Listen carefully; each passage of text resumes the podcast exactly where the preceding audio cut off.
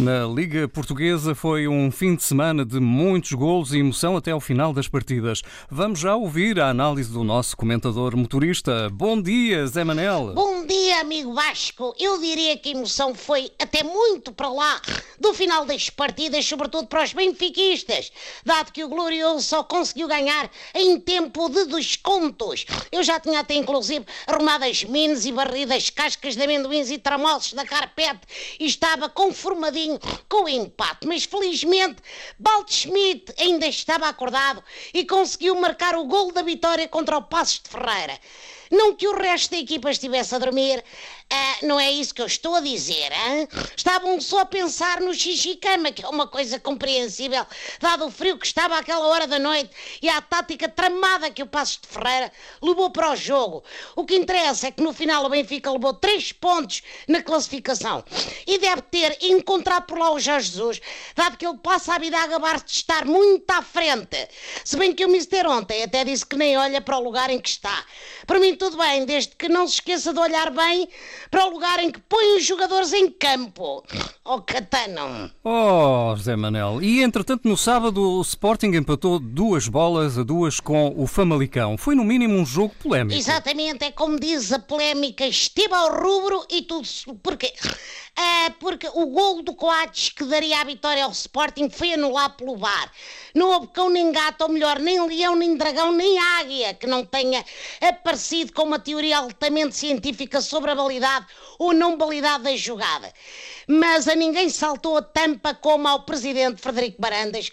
O homem estava tão alterado que a seguir ao jogo teve de ir a medir atenção a si próprio e receitar-se para um, uma valente dose de calmantes. Pior do que ele, só Ruben Amorim que se chateou ainda em campo e foi novamente expulso. Ou seja, no próximo jogo vai ser a única pessoa na bancada de um estádio para 50 mil pessoas.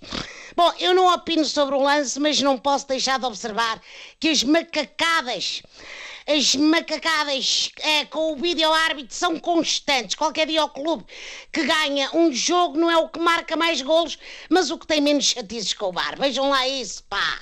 Pois é, olha, eh, entretanto, o outro jogo sofrido foi o do Porto, que teve de lutar para vencer o Tondela por 4-3. Exatamente, por 4-3, parece um resultado de hockey em patins. Foi uma festa de golos o jogo em que houve mais tentos nesta jornada e nem estamos a contar com as bolas que bateram na barra, hein?